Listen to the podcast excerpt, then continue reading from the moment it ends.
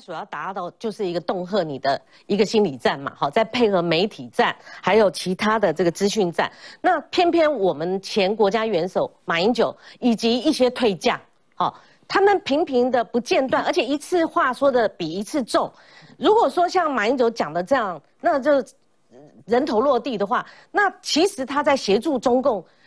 恫吓我们自己的台湾人民，哎，不然我们刚刚前段谈到的这个反弹道飞弹的拦截系统，一般专家认为说这个是蚊子叮大象，因为它威胁恫吓的这个力道比较强，但是它实质上的拦截率、命中率是很低的，哈，所以它是达到一个民心崩溃的这样一个目的。那专家认为说，我们的民心不要中计，所以。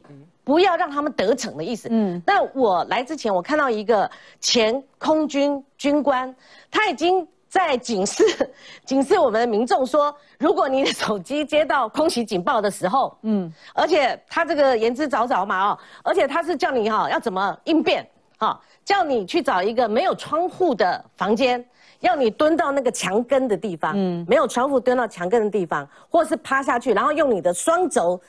支撑好，那我想说，这么这这是要干什么？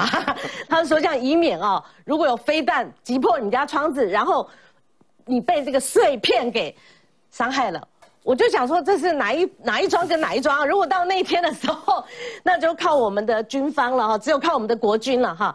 所以在这种情况之下，呃，马英九他自己有左支右绌的这个地方，你就看他去自己去讲所谓的海峡中线的问题哦，他自己自相矛盾哎。他一下子跟你讲说，当然是有所谓的海峡中线，好，他后来又跟跟你讲说没有这回事，他不承认有这回事，可是他自己又说，哎，这个双方的默契哈，海峡中线这个双方的默契在两国论时代给打破，如果没有的话，为什么这个有所谓的默契会打破呢？所以马英九他久而久之哦，他一再的配合中共打这个所谓的舆论战，好，心理战，我觉得在台湾的民意主流，尤其是主流民意。他并没有奏效。马前总统最近话真的是特别多了，但是呢，怎么听台湾人怎么听都觉得非常的刺耳哦。其实呢，包括哈，我们一直以为说这个军方或许对马前总统的话是不是有比较认同度呢？但其实没有。我们看到是哦，这个国民党主席江启臣已经定调了，挑衅的是对岸是共军，但是呢，马英九却不理他哈。他之前一直在讲说首战集中战美军不会来，然后又说台湾一天就投降啊，最近又讲千万人头落地哈，美国的航舰。高龄老化，好，再三的就是跟对岸来示弱，那却卡塔呼的归了一赶快。那其实我们看到呢，哎，军方有出现一些反弹的声音呐。那像是舰长你自己哈，你的身边的这些朋友，对于马前总统的确是很感冒的嘛？你感受到的氛围是什么？从他还是总统的时候，其实很多人就对他是印象不是很好的。我听过现役的将领就有批评过他。嗯，在历任总统里面哦，马英九是排名第一。不重视军方的，这是事实。他排名第一，不重视军方。对，所有总统从开始到今天，最重视军方的是蔡英文。嗯，你看他这个送饮料，那个钱真的事小，就是他这个位置，他会想到这件事情。这是一个很小的动作，而且你知道吗？其实哈，如果是国军契丹，就是说一般路人甲什么的，他们契丹，大家也就是社会会一一边就是骂声哈，会很多。可是国军契丹，你知道吗？如果他是那一个部队的，一信息刚开始跟丢啊，哦，我们又做好像社会上比较负面的这个东西，可是他可以成功让他扭转。这个如果他当初一开始，这个饮料店的老板用负面的攻击，他也不说这条他船是不是紧急出去，就是你看。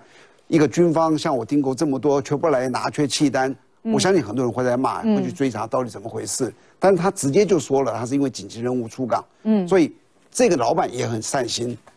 蔡英文的这一招，我那天一看到，我真的说我，他真的是很厉害。嗯，非常贴心。如果说马英九对国军的关心程度是一，蔡英文啊，没有十也有八也有九。嗯。蔡英文是我所有见过最关心国军的，而且我可以在这里透露一件绝对是真实的事情。这次年改军工教一起送到年改会出来，他们有个版本，这个版本后来全都不动，只有一个动了，改了就是退让，就是国军。嗯，所以国军那时候改，很多人认为说这是八百壮士的在街头抗争的结果。我当时听到这，我就讲说。不要说八百壮士，十个城市各有八百壮士，你八千壮士也动不了民进党分毫。他们决定的这个意志，我最近就听到好几个人讲，当执政党就要像民进党这样，他决定意志之强，我要这样做就这样做，你跟我讲什么都没有用，你知道？这就是民进党他真的是一个意志很强的地方。那在英文呢，我觉得他在这种时候能够把军方的心又给他收拢住。舰长一个概念哈，你要知道说，当你两军是有这样子的一个气氛存在的时候，一边先示弱的那一个，你已经那个你的整个军心士气就已经灭了。那马前总统他现在在做的就是这一些话，所以军方有人讲说，你就是示弱，你就先投降了，所以才会有这个人家气焰才会更嚣张，不是吗？呃，你们大概没有所谓的军事群组，好比说我们官校的同学和海军官校群组，那里面对马英九。我几乎没有看到，没有听过好话，没有，而且有的骂的是非常之重，嗯，这个可能大家不知道。那我刚刚忘忘了说那个年改的那个事，你知不知道最后年改为什么军方的降下来？是因为蔡英文。嗯，你的降下来的意思是说哈，本来或许要砍的这个幅度会更大，但是后来没有那么样的大，是因为小英总统认为说，哎，国军的这一块呢，我们还是要做一份会议的时候，我形容给你看，嗯，这一排都是年改委员会的人。什么什么陈什么万进什么那那个副总统陈建仁，他们就说林万益小英说军方要分开改，他们立刻讲不行。他你这样一改，那公教怎么办？还有警察这怎么办？就年改会通通都都不行。小英说，我还是决定要让军纲分开分开做。他们又在讲，小英总统当场拍桌，我就是要对军人好一点，可不可以？这是我可以保证的，这是在场的人跟我讲的。嗯哼，那。军中的年感能够降，跟八百壮士的抵抗是无关的，完全是小英总统他真的很照顾军人，这一点我真的承认。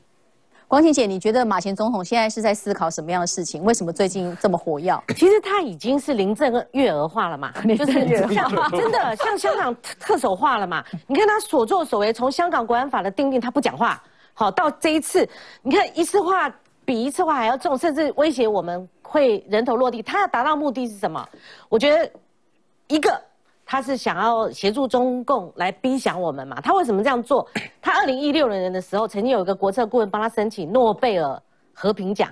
嗯，他马习会的时候，后来就想说，他现在是不是马习二会可以去得成？所以他现在还想马习二会可以奠定自己的历史地位。